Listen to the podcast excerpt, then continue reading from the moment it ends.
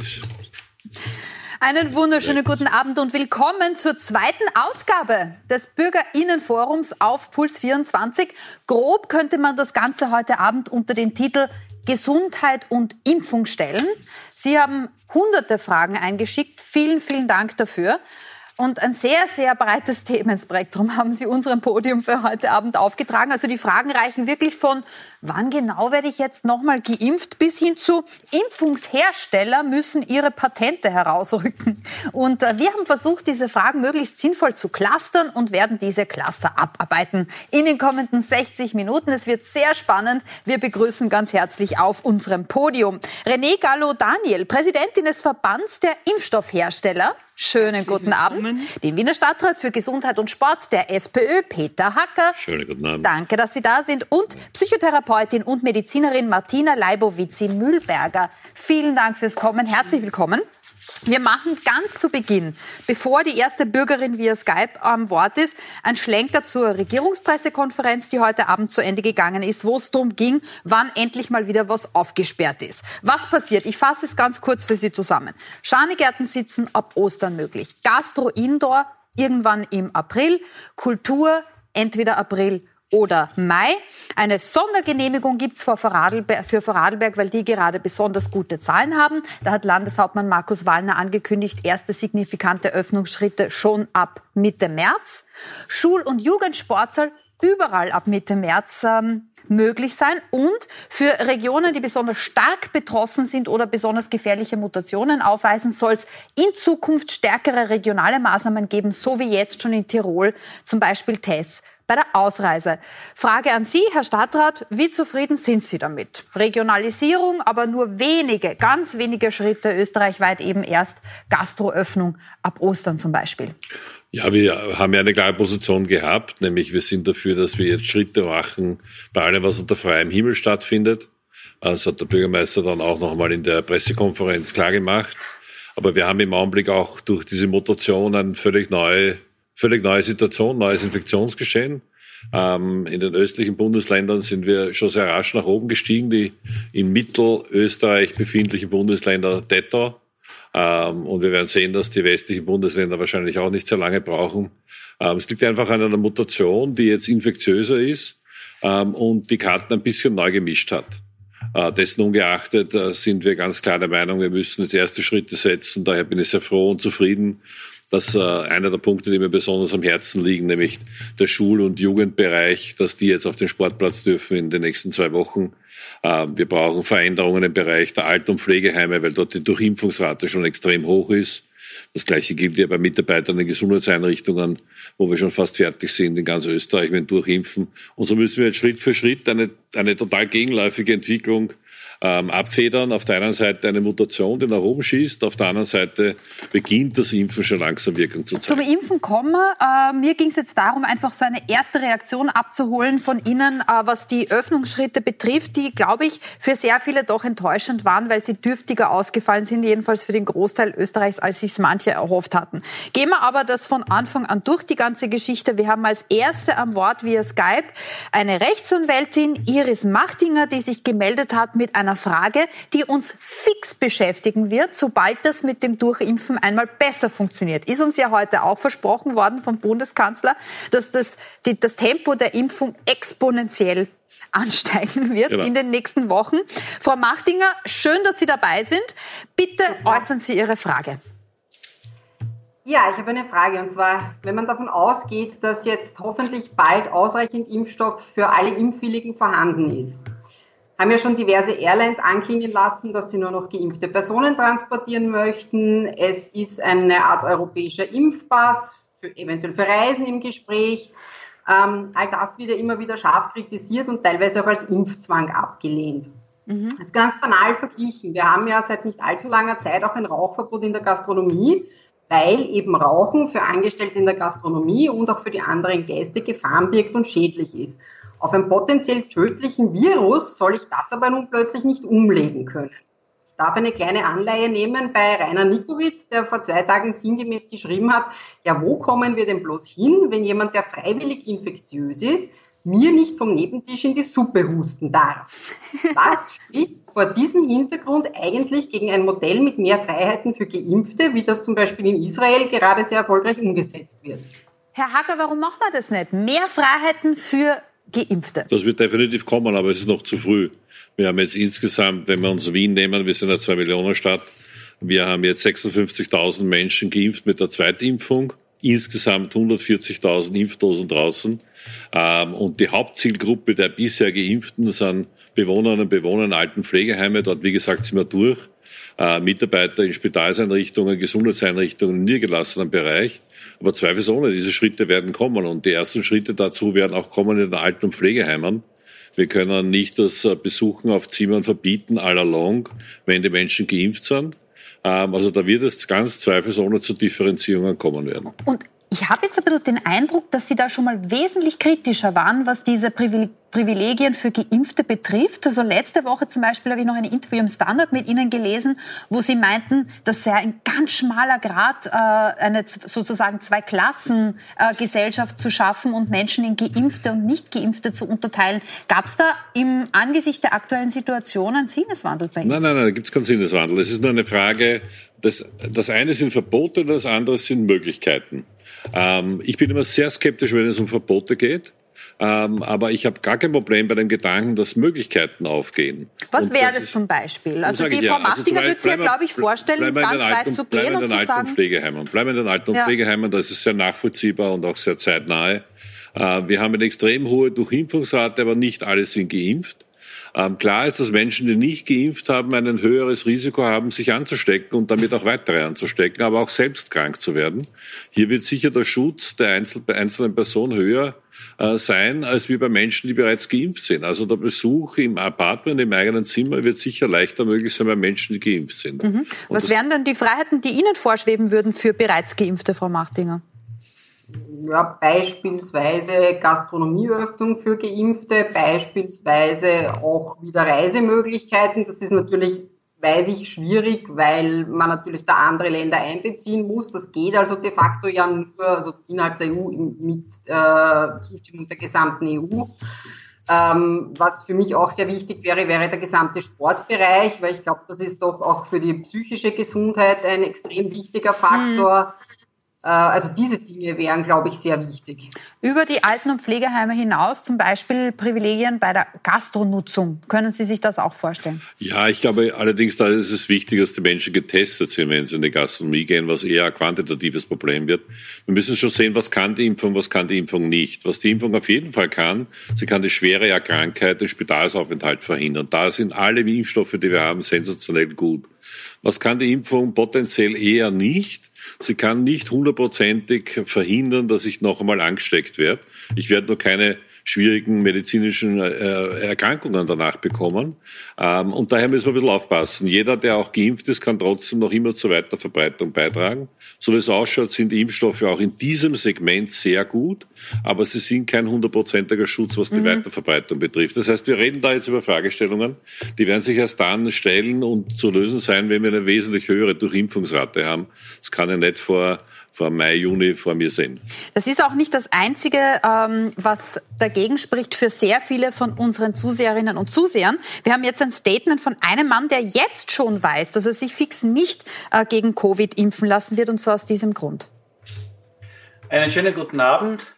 Mein Name ist Werner Leinweber. Ich bin Unternehmer, bin seit fast 20 Jahren äh, jetzt auch im Thema oder beschäftige mich mit dem Thema auch Gesundheit und ja, möchte gerne eine Frage zum Thema Impfung äh, stellen. Ich habe mich vor vielen Jahren äh, mal hinreißen lassen, äh, dass ich mich Grippe impfen äh, lassen habe und ich bin darauf so schwer krank geworden, also das war eine Katastrophe, was ich da mitgemacht habe. Ich bin froh, dass ich es überlebt habe.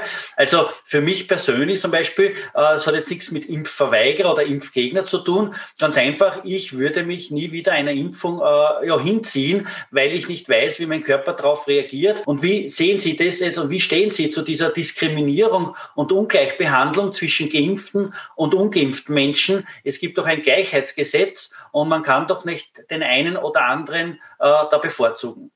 Ich würde jetzt zunächst einmal doch die Frau Machtinger wieder fra äh, fragen. Können Sie das nachvollziehen, beziehungsweise wie soll man mit Menschen umgehen, die sagen, berechtigterweise fürchte ich mich äh, vor Impfreaktionen?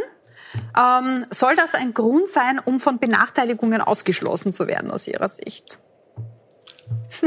ist natürlich ein, ist natürlich ein schwieriges Thema. Ja. Also ich kann das mit der Grippeimpfung nachvollziehen. Ich hatte ein ähnliches Erlebnis. Ja.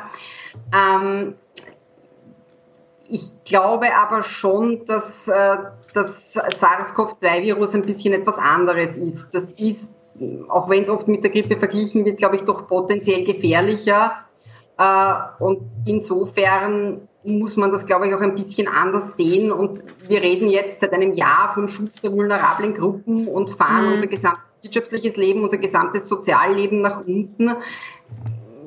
Ob da die Relation, ich, ich stehle sozusagen vor allem der Jugend Jahre ihres Lebens gegenüber, ich habe vielleicht eine Impfreaktion in Relation steht, das glaube ich, das muss man sehr genau abwägen. Ja. Mhm. Frau Martinger, vielen, vielen lieben Dank auf alle Fälle fürs Fragen stellen. Ist das eine Diskussion, die wir trotzdem immer noch führen müssen, Herr Hacker? Ja, ganz offensichtlich, sonst hätten wir solche äh, Beiträge nicht. Ähm, ich verstehe ja auch, dass man grundsätzlich ja auch ein skeptischer Mensch sein kann. Aber es gibt auch Dinge, da sollte man dann akzeptieren, dass man selber kein Experte sein kann. Mhm. Ähm, und negative Erfahrungen im Leben führen sicherlich dazu bei, so wie der Herr, der sich gerade gemeldet hat, dass er skeptisch in dieser Fragestellung ist. Allerdings muss man sagen, Grippeimpfstoffe, die wir vor 10 Jahren, 15 Jahren produziert haben, haben mit den Dingen, die wir heute als Impfstoff für Covid-19 bezeichnen, wirklich relativ wenig mhm. zu tun. Beides heißt Impfstoff. Aber da ist die Entwicklung schon um viele große Sprünge wesentlich besser, präziser geworden. Da kann vielleicht die Kollegin hier detaillierte Auskunft geben. Also es gibt eine extrem hohe Qualität der Impfstoffe, die wir haben. Da können wir bei anderen Impfungen nur träumen davon, mhm. so gute Impfstoffe zu haben. Daher, ich verstehe es, aber ich bleibe auch dabei, es ist eine falsche Meinung. Mhm. Wir sollten schauen, dass wir alle geimpft sind es ist wirklich gut für uns selbst und es ist gut für die ganze Gesellschaft. Was die Skepsis gegenüber den Impfstoffen betrifft, da kommen wir gleich darauf äh, zurück. Wir sind sehr froh, dass wir Frau Gallo-Daniel dazu äh, da haben. Wir haben uns aber auch äh, unter Bürgerinnen und Bürgern in der Stadt, in ganz Österreich umgehört, was sie denn grundsätzlich von dieser Idee halten, als zusätzlichen Ansporn sowas zu schaffen wie einen europäischen Impfpass, mit dem ich zum Beispiel mehr Reisefreiheiten habe. Das waren die Antworten. Ich finde es einen Vorteil, denn als Mensch, der gerne und viel reist, möchte ich mich endlich wieder bewegen können.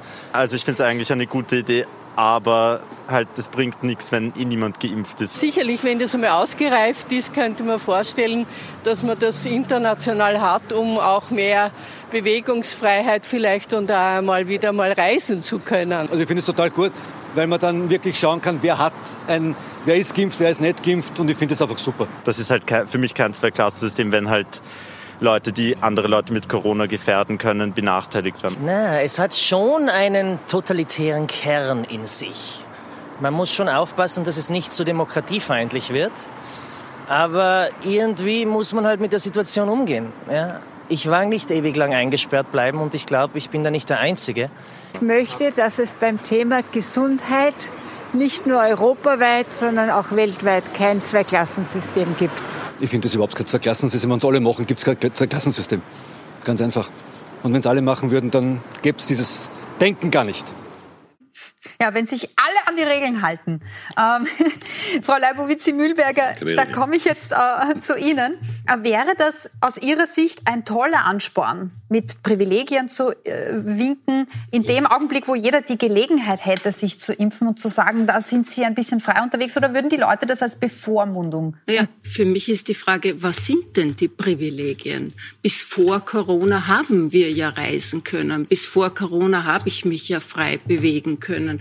Und jetzt wird eine Bedingung gesetzt, damit ich das, was ich vorher frei tun konnte, wieder tun darf. Also da ist schon in dieser, in dieser Konstellation liegt schon drin, dass ein doch erheblicher Prozentsatz der Menschen sagen könnte, na ja, äh, hier gibt es ein paternalistisches System, das mir keine Eigenverantwortung, keine Eigenentscheidung lässt. Äh, ich kann mich ja auch testen, bevor ich fliege und feststellen, dass ich eben jetzt nicht übertragend bin und könnte ja auch so fliegen, zum Beispiel. Mhm. Nicht? Äh, also das muss man schon differenziert betrachten. Es ist mehr eine Frage des Mindsets der gesamten Gesellschaft. Wenn wir dorthin gehen, dass wir ein grundsätzlich paternalistisches Denken adoptieren und sagen, wir geben uns heute nur mehr in die Hände von Experten und die sagen uns, wenn du so viel wüsstest wie ich, dann würdest du ja auch so handeln, nur weißt das nicht und darum muss ich es dir sagen. Mhm. Dann ist das eine gesamtgesellschaftliche Entscheidung, äh, die, die eben eine Gesellschaft trifft und sich dann auch entsprechend entwickelt. Wie, werden wir ja sehen. Mhm. Aber Sie würden da schon einen Unterschied machen, sichtlich zwischen, ich verlange eine Impfung fürs Fliegen zum Beispiel und ich verlange, dass jemand getestet ist fürs Fliegen. Da also wäre ich, schon noch ein Schritt dazwischen. Also ich denke mir, wenn wir jetzt sagen, äh, das Covid-Virus ist derartig gefährlich, dass es das rechtfertigt. Ja, grundsätzlich einmal. Und der Meinung sind wir jetzt mal als Gesellschaft. Ja. Mhm. Dann glaube ich, muss man sagen, wir haben hier den Transport von A nach B in diesem Flugzeug und ich möchte sicherstellen, und das ist fair, dass alle, die in diesem Flieger sitzen, äh, mit größtmöglicher Sicherheit sitzen. Wobei das Thema der größtmöglichen Sicherheit äh, muss man auch differenziert sehen. Es gibt ja viele andere Dinge, die man im Leben nicht ausschalten kann. Leben ist halt einfach lebensgefährlich. Mhm. Ein gewisses Grundrisiko bleibt im Leben auch über. Und dann gibt es irgendwann vielleicht auch den Punkt, wo man sagt, wenn ich ängstlich bin, bleibe ich besser zu Hause. Dann gehe ich vielleicht gar nicht raus. Mhm. Ja, also das auch, auch hier haben wir die Frage, wie viel Angst ist eigentlich in dieser Gesellschaft, in dieser heutigen modernen Gesellschaft des 21. Jahrhunderts, was trauen wir uns eigentlich noch überhaupt, ja? Mhm. Und wenn wir jetzt an dem Status sind, dass wir sagen, Covid ist eine identifizierte Gefahr, da stimmen wir alle überein, dann muss ich schauen, wie kann ich es besichern, dass ich von A nach B komme. Ich kann sagen, ich fahre fahr einfach nur mit meinem Auto weil ich will weder einen Test machen, den muss ich dann halt vielleicht, wenn ich nicht über die Grenze fahre, brauche ich gar nichts, weil ich bin halt so freiheitsliebend. Oder ich kann sagen, ich mache einen Test mhm. oder ich bin geimpft, das ist vielleicht dann das Bequemste. Genau um dieses Thema Entscheidungs... Aber die Variation müsste gegeben ja. sein. Ne? Genau dieses Thema Entscheidungsfreiheit ist auch ein Kernanliegen äh, der Barbara Saratnik, die uns eine Frage geschickt hat, die da lautet, wenn ich schon indirekt zum Impfen gezwungen werde, Warum darf ich mir den Impfstoff dann nicht aussuchen? Das ist gerade dieser Tage ein sehr heißes Thema. Äh, Menschen, die immer äh, werden wir gleich besprechen, aus unterschiedlichsten Gründen skeptischer werden dem AstraZeneca-Impfstoff gegenüber. Wäre das, ich frage da wieder den Gesundheitsstaatsrat, in irgendeiner Form denkbar, dass ich mir selber aus, dass ich sagen kann in der Stadt Wien, ähm, ich will geimpft werden, aber ich will mir aussuchen, mit welchem Impfstoff wäre das überhaupt handelbar? Ja, wir haben die Frage tatsächlich durchdiskutiert, wie wir in der Planungs Planungsphase waren. Ähm, aber es ist in der augenblicklichen Situation mit den Liefermengen, die wir haben, vollkommen undenkbar. Das sage ich auch ganz klar, weil es nicht organisierbar wäre. Ähm, unser augenblickliches Ziel ist es, in einer in Wirklichkeit organisatorisch, logistisch ziemlich unglaublichen äh, Anstrengung von der Pharmaindustrie, von der Produktion weg bis zu der Stelle, wo geimpft wird, Impfschutz so rasch wie möglich an Mann und Frau zu bringen. Und daher wäre es undenkbar, das noch mitzunehmen. Erstens undenkbar, logistisch, organisatorisch. Wir wären viel zu langsam, wir wären noch viel langsamer. Ähm, zweitens, wir haben Impfstoffe, die ganz an, nur an unterschiedlichen Orten äh, gebraucht werden können. Ähm, wir haben einen Impfstoff, der ist relativ einfach in der Handhabung. Wir haben zwei andere Impfstoffe, die sind wesentlich komplizierter, komplexer, fragiler für die Handhabung. Mhm. Das heißt, wir differenzieren ja auch an den Impforten mit den unterschiedlichen Impfstoffen. Und wie gesagt, wir haben im Augenblick viel zu wenig, um das machen zu können. Wenn wir mal ganz viel Impfstoff in den Eiskästen stehen haben, dann ist das überhaupt gar kein Thema, dann kann man es aussuchen. Wenn, wenn wir dann so weit sind, traue ich mich jetzt schon zu wetten, wird es kein Mensch mehr interessieren. Weil bis dahin wird klar sein, die Europäische Zulassungsbehörde hat nur exzellente Impfstoffe zugelassen und alle sind exzellent. Aber im Augenblick ist die Emotion danach, Ähm, kein Mensch, ich kenne niemanden in meinem privaten Leben, ich kenne ein paar Ärzte, das wissen aber sonst, ich kenne niemanden, der unter dem Namen eines einzigen Grippeimpfstoffes, eines einzigen Masernimpfstoffes, eines, mhm. ähm, keine Ahnung, FSME-Impfstoffes kennt, geschweige denn die Unterschiede, Unterschiede, Unterschiede beschreiben könnte. Mhm. Das ist jetzt natürlich anders, weil wir in einem weltweiten kollektiven Angsttaumel sind und daher jedes Häppchen, jeder Futzler Information äh, querverarbeitet wird. Aber ich bin überzeugt davon, wir werden im Sommer in der Situation sein, viel Impfstoff zur Verfügung zu haben. Da kann man dann nochmal drüber diskutieren, sich den okay, Impfstoff Das halte ich jetzt mal so fest, aber diese Informationsfutzel, von denen Sie da reden, die gestalten sich im Augenblick so, und da wende ich mich an die Frau Gallo-Daniel, dass wir alle gelernt haben, wie Sie es richtig sagen, keine, wir haben keine Ahnung, wie so ein Grippeimpfstoff äh, technisch aufgebaut ist welcher Technologie der unterworfen ist. Aber wir wissen es oder sehr viele wissen es beim Covid-Impfstoff, dass es die mRNA-Impfstoffe gibt, ähm, zum Beispiel unter anderem von BioNTech Pfizer, dass es aber einen anderen Impfstoff gibt von AstraZeneca. Im Augenblick ist der bekannteste produziert. Und genau über diesen Impfstoff werden jetzt Impfreaktionen gemeldet. Also dass, sehr, dass es Leute gibt, die darüber klagen, dass sie nach einer Impfung zwei, drei Tage richtig, sich richtig schlecht fühlen würden, Kopfschmerzen, hohes Fieber und so weiter. Ordnen wir das ein bisschen ein. Wie häufig sind diese Impfreaktionen und sind sie wirklich heftiger als zum Beispiel beim BioNTech-Pfizer-Impfstoff? Also ich glaube, wir müssen einmal damit beginnen, dass alle drei Impfstoffe, die wir im Moment zugelassen haben, äh, der von Pfizer BioNTech, der von Moderna und der auch von AstraZeneca, wirklich exzellente Impfstoffe sind und genau dem entsprechen, was die Europäische Zulassungsbehörde vorgegeben hat. Sie müssen sicher sein, sie müssen wirksam sein und sie müssen von hoher Qualität sein. Und wenn das nicht für alle drei zutreffen würde, dann wären nicht alle drei zugelassen, weil das ist die oberste Prämisse. Und ich, ich persönlich vertraue eigentlich auf das, was hier äh, gemacht wurde, dass sie ihm zugelassen wurden. Bezüglich den äh, Reaktionen, den Impfreaktionen, glaube ich, muss man auch unterscheiden, handelt es sich um eine lokale Reaktion oder handelt es sich um eine Impfnebenwirkung. Alles, sowohl das eine als auch das andere, muss umgehend den Arzt, den behandelnden Arzt oder der Behörde gemeldet werden, weil es ist ganz, ganz wichtig, dass wir diese Daten sammeln. Impfreaktionen, lokale Reaktionen auf Impfungen, das ist etwas, was nicht Covid-19 impfstoffspezifisch ist. Das kennen wir von anderen Impfstoffen auch. Ähm, ob jetzt bei dem einen Impfstoff mehr als bei dem anderen Impfstoff mehr Reaktionen auftreten, das werden wir auch über die Zeit sehen. Es kann durchaus sein, dass in dem einen der einen Kohorte einmal mehr auftreten und als, als in der mhm. anderen. Als Transparenzdeklaration auch nur für die restliche Sendung. Sie arbeiten ja. unter anderem auch bei Pfizer. Ich arbeite also auch bei Pfizer, ja. Einer der beiden Hersteller des Impfstoffs, den wir alle unter BioNTech Pfizer genau. ähm, kennen.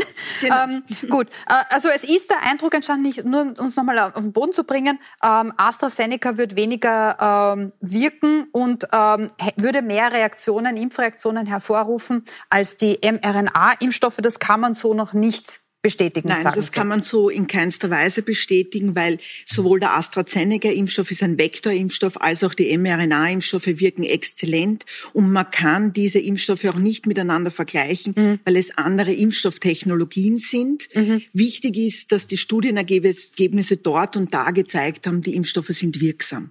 Gut, und wenn das so weiter, ich meine, das kann man nie äh, wissen, aber die Dynamik geht ja jetzt plötzlich auch in die Richtung, dass immer mehr Leute uns schreiben, wann werde ich dann endlich geimpft?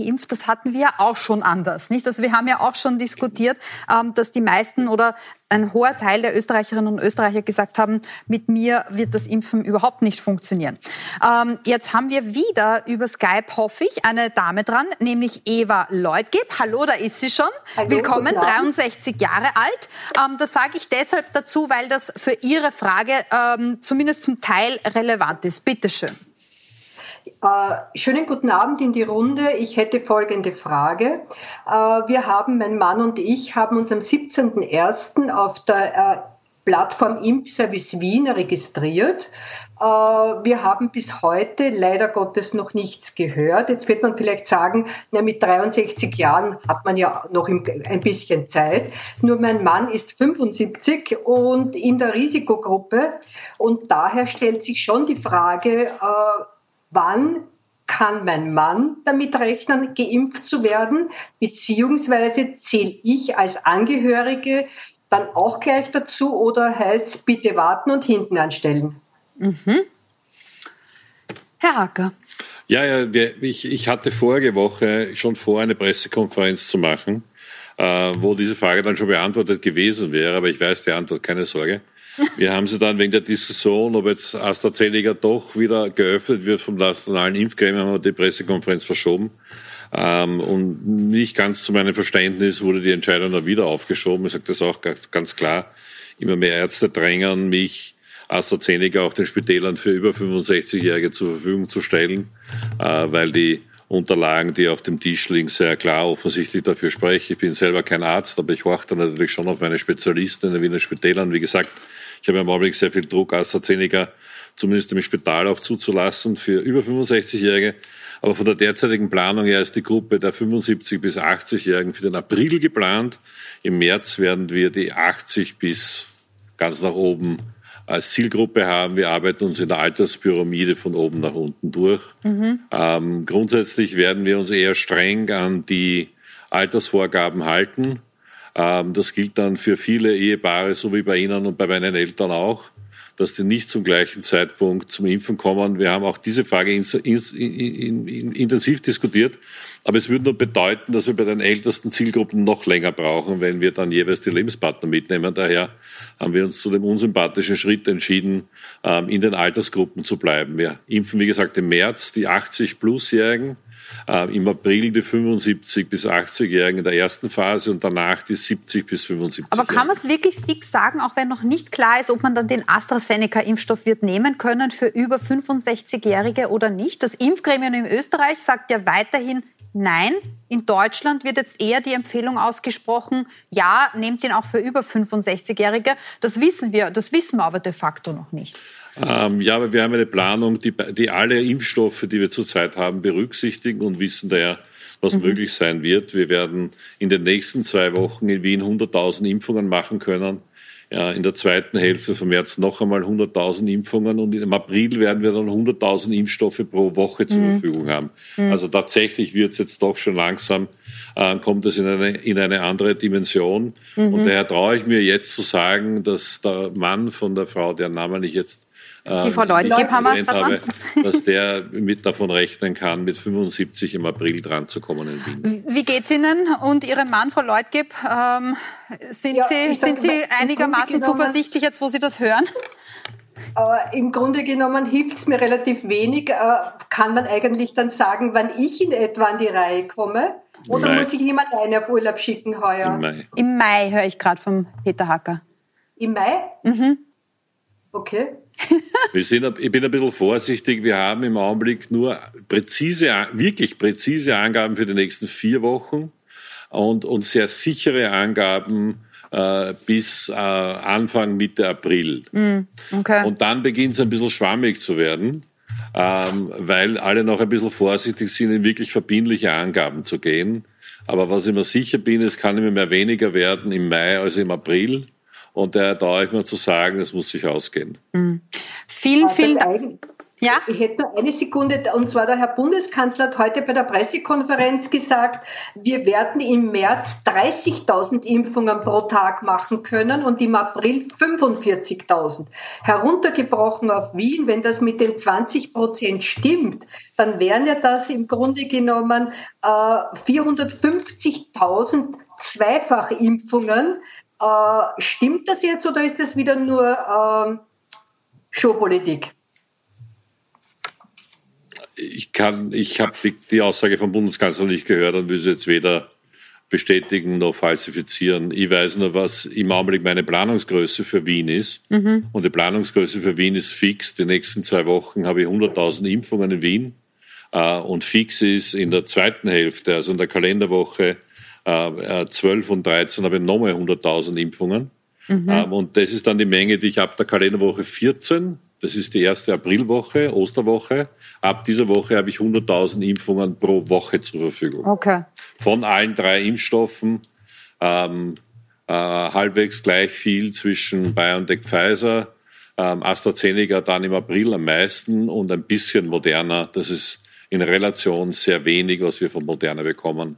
Mhm. Aber Frau Leutgeb, ich bewundere Sie. Dankeschön, ähm, dass Sie, und ich glaube, da ist sie nicht ganz allein, ähm, Frau Leibowitz-Mühlberger, damit, dass, die, dass sehr viele Menschen schon komplett aufmagaziniert sind, schon hören Zahlen, wie viele Impfungen gehen sich laut ja. Regierung aus, was würde das heißen für meine Region, was würde das heißen für meine Stadt. Gleichzeitig kann das Informations... Dann später noch. Ähm, wir hören die Frau ähm, Leutgeb noch. Ich würde die Frau Regie bitten, dass Sie einfach mit ihr abklären, wie viel Zeit wir noch haben. Ähm, wie geht man damit um, mit, dem, mit dieser Diskrepanz zwischen die Menschen machen sich selber schon irre viele Gedanken. Aufgrund der aktuellen Situation kann die Politik aber wenig klare Ansagen machen. Naja, ich glaube, das ist ein, ein, Grundthema, das wir zu respektieren haben. Äh, man kann nur jetzt eines sagen, wir geben sozusagen vertrauensvoll das Schicksal der Impfkampagne in die Hände der Politik, müssen wir auch. Wir mhm. gehen davon aus und das, dafür sollten die Auftritte der Politiker in der Öffentlichkeit sein, um uns auch Vertrauen darin zu geben.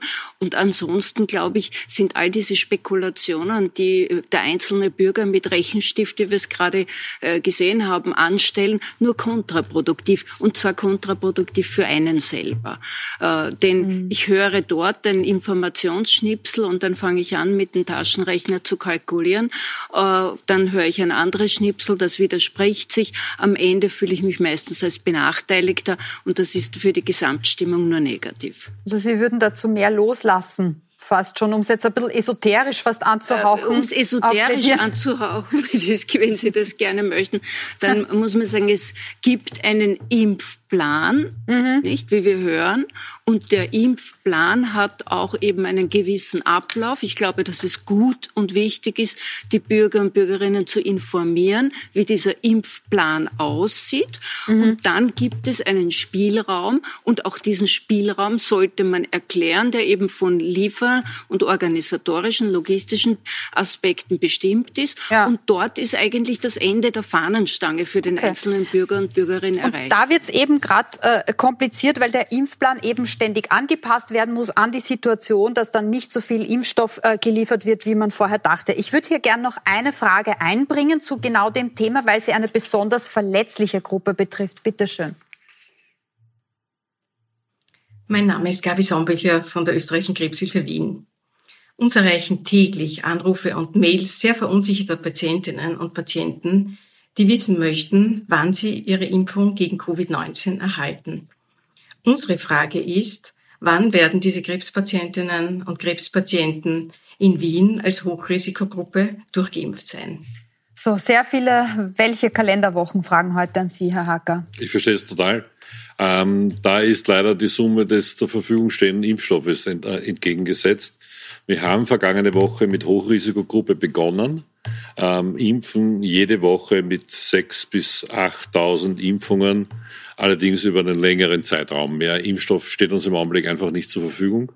Ähm, wie gesagt, ich bekomme im Augenblick sehr viel äh, Nachfragen von Ärzten im Spital für die Patienten, die vor einer stationären Aufnahme stehen, Impfstoff zu bekommen, damit die stationäre Aufnahme stattfinden kann. Das diskutieren wir gerade, ob wir da ähm, uns konzentrieren auf die, auf die Zulassung, ähm, ähm, die ja keine Alterseinschränkung bei AstraZeneca gehabt hat, dann schaffen wir bei diesen Hochrisikopatienten einen größeren Spielraum, als wir im Augenblick haben. Ähm, Hochrisikopatienten auf der einen Seite, die Bevölkerung über 70, die Bevölkerung über 60 sind beides Zielgruppen. Ähm, und für beide Zielgruppen gilt erstens einmal, sie können uns kaum mehr erwarten, geimpft zu werden, was ich verstehe. Ähm, und daher bin ich dankbar für das, was äh, die äh, Frau Doktor gesagt hat, aber gleichzeitig verstehe ich auch die Leute scharren äh, mhm. in den Startlöchern und fürchten sich schon aufs Klo zu gehen. Wenn ich sage, wir rufen jetzt alle 80-Jährigen an, kriege ich am nächsten Tag die E-Mails, warum hat es bei mir noch nicht angerufen? Ich mhm. bin den ganzen Tag nicht aus der Wohnung gegangen deswegen. Mhm. Da ist es natürlich verständlich, es gibt so eine Erwartungshaltung, endlich aus diesem Wahnsinn rauszukommen. Aus dem nähert sich sozusagen dieses permanente Nachfragen. Krebspatienten sind eine der speziellen Zielgruppen und nicht die einzige Hochrisikogruppe. Wir haben auch Dialysepatienten, äh, Schmerzpatienten als Zielgruppe in der Gruppe der Hochrisikopatienten. Wie gesagt, Wir werden jetzt äh, versuchen, eine Schwerbung zu machen für Spitalspatienten vor der Spitalsaufnahme. Ab wann kann man das? Äh, es das ist die Frage ist immer ab wann? Das läuft bereits. Das läuft bereits. Das läuft mhm. bereits. Nur wir haben natürlich viele tausende Krebspatientinnen und Krebspatienten in unserer Stadt mhm. und schaffen aber nur eine Hochrisikogruppe zwischen 6.000 und 8.000 Impfungen pro Woche. Okay. Ähm, jetzt werden sich viele vielleicht auch dafür fürchten, dass wieder Lieferzusagen von Impfstoffherstellern nicht halten können. Gibt es irgendwelche realistischen oder ähm, seriösen Anhaltspunkte, anhand derer man sagen könnte, wird nicht mehr vorkommen, ab jetzt wird geliefert, was versprochen wurde, oder kann man das einfach nicht sagen?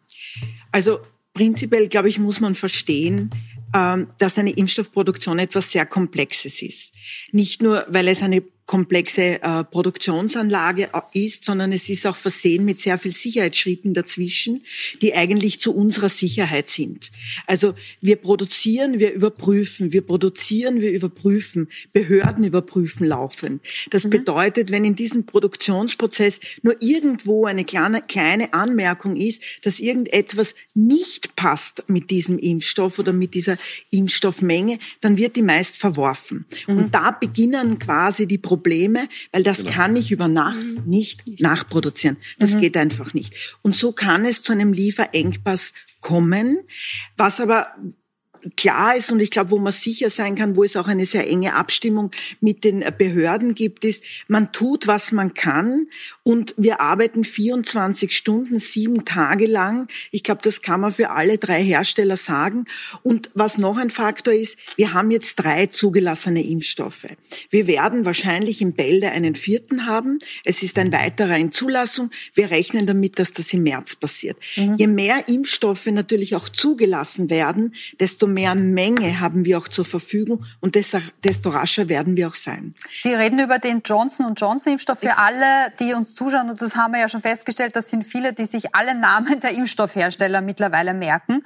Ähm, wir kommen nach einer kurzen Pause mit der Frage zurück, wie die Politik, wie wir als Gesellschaft auf die psychischen Folgeerscheinungen dieser Situation zu reagieren gedenken, was man tatsächlich machen kann. Und wir haben einen ganz konkreten Vorschlag, wie man die Impfstoffherstellung ein wenig beschleunigen könnte. In Kürze bleiben Sie bei uns.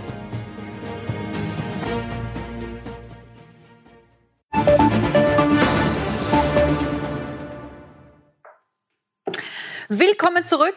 Teil 2 unseres heutigen Bürgerinnenforums auf Puls 24. Bei uns sind die Präsidentin des Verbands der Impfstoffhersteller René Gallo-Daniel, der Wiener Stadtrat für Gesundheit und Sport Peter Hacker und Psychotherapeutin und Medizinerin Martina Leibowitzi-Mühlberger. Schön, dass Sie alle hier sind und nach Kräften äh, Fragen unserer Zuseherinnen und Zuseher beantworten. Ich muss noch einen nachreichen an Sie, Herr Hacker, von Eva Lloyd geben, mit der wir in Teil 1 schon gesprochen hatten.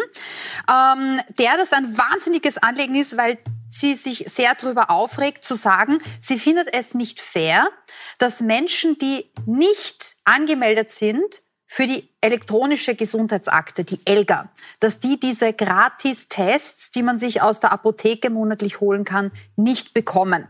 Also man musste sich ja von der ELGA, man muss sich keine Angst nicht anmelden, sondern der, die Sache mit der Elga war eher, wer das nicht möchte, wer dem System nicht vertraut und sich vor Datenlecks äh, fürchtet, der konnte sich ja abmelden von der Elga. Und wenn Sie das getan haben, können Sie nicht einfach, äh, so wie alle anderen, sich diese Tests aus der Apotheke holen.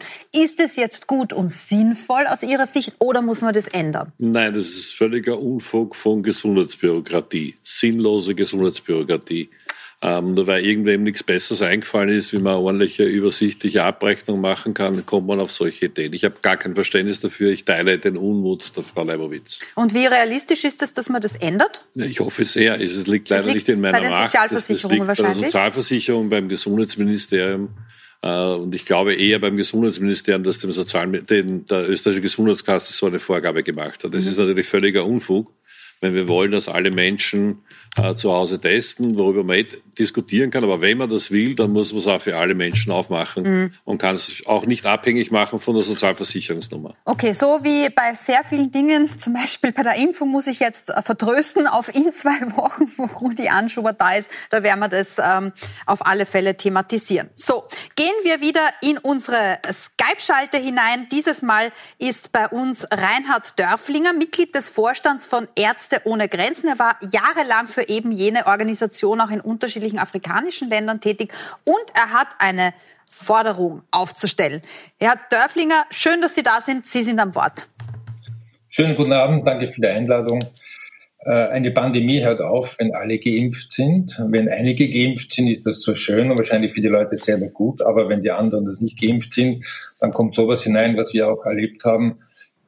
Brasilianische Variante, südafrikanische Variante, vielleicht gibt es auch noch andere äh, Gegenden, wo Varianten auftauchen, wo einfach die Notwendigkeit ist, dort auch zu intervenieren, genauso wie im globalen Norden. Momentan ist 75 Prozent des Impfstoffes im globalen Norden zentriert. 25 Prozent gehen in den globalen Süden. Äh, es gibt eine Verantwortung der pharmazeutischen Industrie, auch im Zusammenhang mit ihrer Lizenzpolitik, hier Abhilfe zu schaffen. Es gibt ein Beispiel, 20 Jahre zuvor haben wir als Ärzte ohne Grenzen eine große Aktion geführt für eine erschwingliche Therapie bei HIV-Erkrankungen. Das ist nach langer Debatte dann auch passiert. Äh, 20 Jahre später bei Corona scheint es ähnlich zu sein. Müssen wir eine Kampagne führen, um die gesellschaftliche Verantwortung der pharmazeutischen Industrie wieder dort abzurufen, wo sie sein soll, mit viel staatlicher Unterstützung eine grandiose Leistung zusammengebracht zu haben, Impfstoffe zu produzieren, aber bei der Verteilung dann und auch bei der Weitervergabe von Lizenzen im Zusammenhang bei einer ganz akuten Notlage dann doch sehr zögerlich zu sein. Ich stelle die Frage, ist es nicht notwendig, ist es nicht rasch notwendig, proaktiv zu handeln, um diese Lizenzerzeugung auch in anderen Ländern möglich zu machen und damit die Impfungen erschwinglicher und auch überall erhältlich zu haben. Frau Gallo-Daniel gehe gern auf diese Frage vom Herrn Doktor ein. Ich glaube, äh, die Öffnung der Patente ähm, ist sicher etwas, was äh, durchaus äh, real möglich wäre. Aber theoretisch und praktisch bedeutet das äh, zwei Dinge. Auf der einen Seite bedeutet es nicht, dass ich in ein Drittland gehen kann und dort sofort mit einer Impfstoffproduktion starten kann, weil ich brauche diese Produktionsstätte, die auch diese Technologie herstellen kann. Und das habe ich leider nicht überall. Und ich kann nicht eine Influenza, zum Beispiel eine Grippe-Produktionsstätte hernehmen und sagen, ich produziere da morgen Covid-19-Impfstoffe. Das heißt, da haben wir schon einmal einen limitierenden Faktor. Patent hergeben ja oder nein, aber ich brauche auch die Produktionsstätte. Und das andere, was natürlich auch passiert, ist auch in Covid-19-Richtung sehr, sehr wichtig, hat auch der Herr Doktor angesprochen. Wir sehen, dass es immer wieder äh, jetzt zu Mutationen kommt. Das ist etwas, was wir von Viren kennen, äh, aber das erfordert auch, dass wir weiter Forschung und Entwicklung betreiben. Das heißt, wenn es zu einer Patentabgabe kommt, bedeutet das auch, dass irgendwie es zu keinen neuen Innovationen mehr kommen wird, dass Forschung und Entwicklung eingeschränkt ist. Verstehen Sie diese zwei Punkte, Herr Dörflinger, äh, die wir gerade gehört haben, nämlich nur weil das Patent für jeden frei zugänglich ist, heißt noch nicht, dass der Impfstoff hergestellt das wird. Und zweitens braucht man äh, auch ähm, das Geld nach wie vor seitens der Impfstoffhersteller, um diese Weiterentwicklungen des Impfstoffes möglich zu machen ich verstehe die Argumente vollkommen und auch, ich meine, es gibt auch Leistungen in Forschung und Entwicklung, die zum Beispiel Pfizer Biotech ja wirklich geliefert hat.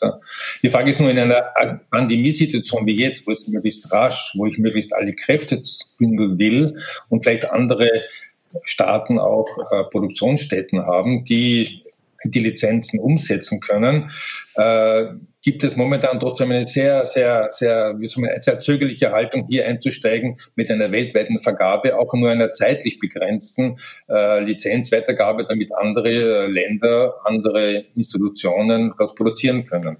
Ja. Noch dazu muss man sagen, dass Pfizer BioNTech jetzt, wenn wir die Frau René Gallo ja auch da haben, ja doch eine ziemlich erhebliche Millionenzahlungen von staatlichen Zuwendungen bekommen haben, um eben diese Forschung, um eben diese Entwicklungsimpfstoffe zu äh, produzieren.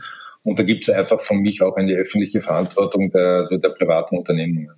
Also laut der Datenanalysefirma Affinity waren es insgesamt 2,4 Milliarden Euro, äh, die von, der, von den USA und der EU an Pfizer und BioNTech geflossen sind für die Impfstoffentwicklung, dazu noch Kredite von der Europäischen Investitionsbank. Jetzt haben Sie natürlich berechtigterweise gesagt, man kann nicht einfach so ein Werk hinstellen und sagen, ab, ab in einem halben Jahr ähm, produzieren wir dort den Covid-Impfstoff. Aber es gäbe vielleicht schon Firmen, ähm, die einsteigen würden, wenn sie zumindest für einen gewissen Zeitraum das Patent erhalten würden. Hat äh, Ihre Firma haben andere Impfstoffhersteller hier die Pflicht sogar, die moralische Pflicht zumindest für einen begrenzten Zeitraum die Patente zu öffnen. Ich möchte ganz kurz auf diese Zahlungen eingehen. Äh, es gibt Subventionen, zum, äh, die am BioNTech äh, geflossen sind, aber es hat keine Subventionen bezüglich Pfizer gegeben. Pfizer hat diese Forschungsarbeit, die es gemacht hat, ohne Subventionen gemacht. Aber ich glaube, ein wichtigeres Thema ist, was ist unsere Verantwortung und was können wir tun? Und es hat sich in dieser Covid-Pandemie etwas Einzigartiges gezeigt. Und gerade jetzt, wo wir sehen, wir brauchen mehr Impfstoffe, ist eigentlich Ähnliches passiert, was der Herr Doktor auch äh, angesprochen hat, es beginnen sich Kooperationen zu bilden. Man sucht aktiv, die Hersteller suchen aktiv, wer könnte Teile unserer Produktion übernehmen, wer könnte uns Rohstoffe liefern, wer könnte abfüllen, damit man eben äh, äh genau diese Kapazität äh, so groß als möglich ausdehnen kann und so rasch als möglich. Also das passiert. Aber das passiert unabhängig davon, ob man die Patente abgibt oder nicht. Aber, ich Aber glaub, es würde noch schneller gehen, wenn man die Patente abgeben würde. Trotzdem, das glaube ich ehrlich gesagt nicht, weil ich glaube, man braucht auch wirklich Orte, wo es passieren kann und man braucht auch Geld, um vor Ort Investitionen zu tätigen, um die Produktionsstätten so umzubauen, dass sie dann auch wirklich mhm. in der gleichen Qualität effektiv in großer Menge Impfstoffe produzieren können. Was ist denn Ihre Meinung als Sozialdemokrat dazu, Herr Hacker? Ah, meine Meinung ist, es ist ein schlechter Zeitpunkt, über die Grundstruktur von äh, weltweiter äh, Pharmapolitik und Pharmastrategie zu diskutieren. Im Augenblick geht es darum, zusammenzuhalten und so schnell wie möglich, äh, so rasch wie möglich und so viel wie möglich Impfstoff auf den, auf den Tisch zu bekommen. Äh, was ich glaube, was wir tatsächlich sehen, ist, dass der Zeitraum, in dem Impfstoff zur Verfügung steht, an sich sensationell ist. Äh, wir kennen diese Erkrankung jetzt seit knapp einem Jahr äh, und kaum eine zweite Erkrankung, die eine solche Bedeutung hat, so eine weltweite Pandemie hervorzeugt, hat innerhalb von einem Jahr Impfstoff in der Verteilung, nicht in der Erfindung, sondern in der Verteilung. Mhm. Ähm, und alle zusammen, die Pharmaindustrie genauso wie die Vereinigten Staaten und, und, und, und die EU, haben sehr viel Geld investiert, vorinvestiert in die Produktion von Impfstoffen zu Zeitpunkten, wo die noch gar nicht zugelassen waren, was auch einmalig ist, ja. nur damit ab dem Moment, wo zugelassen ist, überhaupt verfügbar ist. Ja. Also daher bin ich im Augenblick zurückhaltend. Ich glaube, dass man nach diesem ganzen äh, Covid-Manöver sehr wohl darüber diskutieren muss, über die Abhängigkeit von sehr, sehr wenigen Zentren, an denen, an denen Medikamente hergestellt werden. Mhm. Dass man darüber diskutieren muss, wie ist die europäische Abhängigkeit, wie ist die österreichische Abhängigkeit. Mhm. Ich habe selber mehrfach erlebt, bei, bei Schutzmaterialien, die in Deutschland hängen geblieben sind. Äh, wir haben das immer wieder in solchen Dingen. Das können wir all along nicht brauchen. Und die Frage, okay. die der Dr. Dörflinger gestellt hat, ist natürlich auch vollkommen zu Recht, nämlich die weltweite Verfügbarkeit von Impfstoffen und Medikamenten. Aber dann, dann, dann, dann, unterbreche ich hier und sage, okay, diese Diskussion müssen wir haben, auch, wie Sie es gerade erwähnt haben, in Bezug auf die Schutzbekleidung. Ich sage aber vielen, vielen Dank an Reinhard Dörflinger, der uns daran erinnert, dass wir von Staaten-Egoismus im globalen Norden nichts haben, wenn es um eine weltweite äh, Pandemie geht, logischerweise.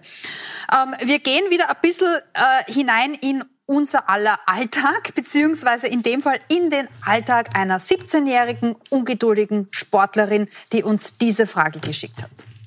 Guten Abend, mein Name ist Hanna, ich bin 17 Jahre alt und ich turne seit über zwölf Jahren bei der Leistungssportgruppe der Sportunion Zimmering. Mir fehlt das Turnen sehr, mir geht die Bewegung ab und mir fehlen auch die sozialen Kontakte, die ich ähm, über Jahre in meinem Verein gepflegt habe. Ähm, außerdem ist Turnen für mich ein extremer Ausgleich zum Alltagsstress, zur Schule, wo ich teilweise zehn Stunden lang sitzen muss. Ähm, war es für mich immer toll, nach der Schule ins Training gehen zu können, meine Energie loszuwerden und auch mich auf was anderes fokussieren zu können, als nur auf die Schule und das Lernen. Und dadurch fiel es mir dann auch immer leichter, am nächsten Tag wieder mehr Motivation, auch Konzentration für die Schule aufbringen zu können. Das fehlt jetzt. Daher ist meine Frage, wenn es personalisierte Freitesten für körpernahe Dienstleistungen möglich ist, warum wird diese Möglichkeit nicht auch für Sportvereine oder den Breitensport geschaffen? Zumindest für den Jugend- und Schulsport wissen wir jetzt, ab Mitte März soll da wieder was gehen. Ist das, Frau Leibowitz-Mühlberger, jedes Infektionsrisiko wert, das wieder ähm, möglich zu machen? Ja, meines Erachtens ist das ganz, ganz dringend notwendig. Ich habe schon vor mehr als einem Monat mit dem Herrn Professor Hurelmann gemeinsam, der ja immer die Studie macht, junge Deutsche. In diesem Fall haben wir gehabt junge Österreicher und Corona. Und wir haben bei der Generation Z damals schon bei mehr als einem Drittel der jungen Menschen festgestellt, dass sie Aussagen getätigt haben, wie ich habe keine Zukunft, ich sehe keine Perspektive mehr.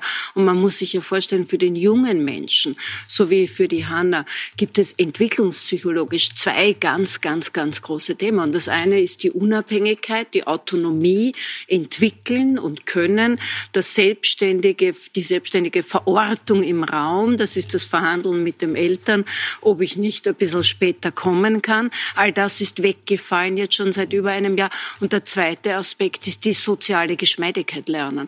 Das mhm. mich bewegen in der Peergruppe, ein paar Jahre später ist das die Erwachsenengesellschaft, in der ich wissen muss, wie ich auftrete, wie ich mich bewege, ja. wo ich mich in der Rangdynamik auskennen muss, in der Gruppendynamik. Wann stehe ich zurück? Wann setze ich mich durch? Wie wirke ich? All diese Dinge werden jetzt oder sollten jetzt trainiert werden. Und für die jungen Menschen und gerade jene Oberstufenschüler, die sitzen schon am allerlängsten in ihren Kinderzimmern. Also ich bin heilfroh, dass wir diese Öffnung haben und dann kommt noch einmal, sage ich mal, der gesundheitsfördernde und ich meine jetzt vor allem auch psychisch gesundheitsfördernde Aspekt von Sport dazu. Mhm. In eine ganz ähnliche Kerbe schlägt die Frage, die Sabrina Dorn gerne stellen möchte. Sie ist ihres Zeichens Statistikerin.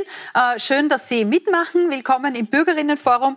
Was ist Ihre Frage, bitteschön? Ja, ich hätte eine Frage an den Herrn Gesundheitsstadtrat. Und zwar eben bedingt durch die Corona-Situation haben sich ja im Laufe der Zeit neben der infektionstechnisch vulnerablen Gruppe eben auch andere vulnerable Gruppen herausgebildet. Eben ja einerseits Schüler und Schülerinnen hinsichtlich ihrer Bildungslaufbahn, aber eben ganz allgemein eben auch äh, Menschen, die wirklich unter den psychischen Folgen ähm, der Corona-Situation leiden, sei es aufgrund von erhöhtem ökonomischen Druck, anderen äh, existenziellen Sorgen, aber einfach auch aufgrund ähm, von, von Überforderung beziehungsweise Anpassungsschwierigkeiten eben aufgrund der doch sehr stark veränderten Situation. Und da wäre jetzt meine Frage, ähm, darauf aufbauend, ähm, inwiefern ähm, hat die Stadt Wien ein spezielles Angebot für Menschen, die unter den psychischen Folgen von Corona leiden? Mhm. Wir haben jetzt noch zwei Minuten 30 Sekunden Zeit, um dieses sehr, sehr wichtige Anliegen ähm, zu adressieren, das Sabrina äh, Dorn hier einbringt. Gibt es schon konkrete Angebote für die doch jetzt für diesen erhöhten Bedarf an psychischer Unterstützung? Ja, wir haben in Wien ja schon vor äh, voriges Jahr im, vor dem Sommer einen psychosozialen Krisenstab eingerichtet, weil wir gesagt haben, äh, diese ganze emotionale Bedrohungsempfindung, die da kollektiv da ist, muss was mit der Seele der Menschen tun. Ähm, und ich bin sehr froh, dass wir einen hochkarätigen äh, Stab haben, der sich nur mit diesen Fragen beschäftigt. Und da haben wir schon voriges Jahr vor dem Sommer eine eigene Telefonnummer ähm, äh, eingeführt, wo man einfach anrufen kann, eine, eine Sorgenhotline, wo man gar nicht sagt, es müssen Menschen sein, die äh, depressiv sind oder ähnliches, sondern wo es einfach darum geht, jemanden zu finden, der der mit jemandem diskutieren kann, die augenblickliche Situation. Und diese Sorgenhotline kann man jederzeit bewerben, ähm, neben all den vielen anderen psychosozialen Kontaktstellen. Aber man muss auch ganz klar sagen, wir sind jetzt in einer Situation, und Sie haben es wunderbar schon vorhin gesagt, wie es nicht schöner könnte, ähm, dass das ja in der Zwischenzeit eine derartig große Anzahl von Menschen betrifft, dass es nicht mehr, mehr um telefonische Beratung gehen kann, sondern wir brauchen Schritte. Und daher Mhm. Da sind wir uns vollkommen einig, dass dieser erste Schritt jetzt einmal für die Kinder und Jugendlichen, die Sportplätze zu öffnen, ein ganz ein wichtiger Schritt ist. Die Perspektive zu Ostern in, die, in den Freiluftbereich der Gastronomie, in die Schanegärten und ähnliches gehen zu können. Das sind mhm. wichtige Perspektiven, weil wir alle ja in schon langsam dieses Thema aus unseren Köpfen und aus unseren Zellen rauskriegen müssen. Das wird nur Schritt für Schritt gehen. Wir haben jetzt eine schwierige Situation mit dieser dämlichen britischen Mutation, die uns alles sehr ärgert. Ähm, die Zahlen marschieren im Augenblick schlagartig nach oben, wie es äh, zu erwarten gewesen ist. Aber diese Phase müssen wir jetzt noch einmal mit sehr viel Solidarität zueinander durchhalten, durchstehen. Und dann, glaube ich, werden wir mit der Impfung so weit sein, dass wir uns vor Covid dann irgendwann nicht mehr, mehr fürchten und diesem äh, Virus die Giftzähne endgültig gezogen haben werden. In diesem Sinne sage ich ein herzliches Dankeschön, äh, dass ein so wichtiges Thema dann doch am Ende der Sendung noch Platz gefunden hat an Sabrina Dorn und ein herzliches Dankeschön an unser Podium. Vielen Dank. Sehr Nächste Woche danke. sehen wir einander wieder. Selbe Uhrzeit, selber Kanal.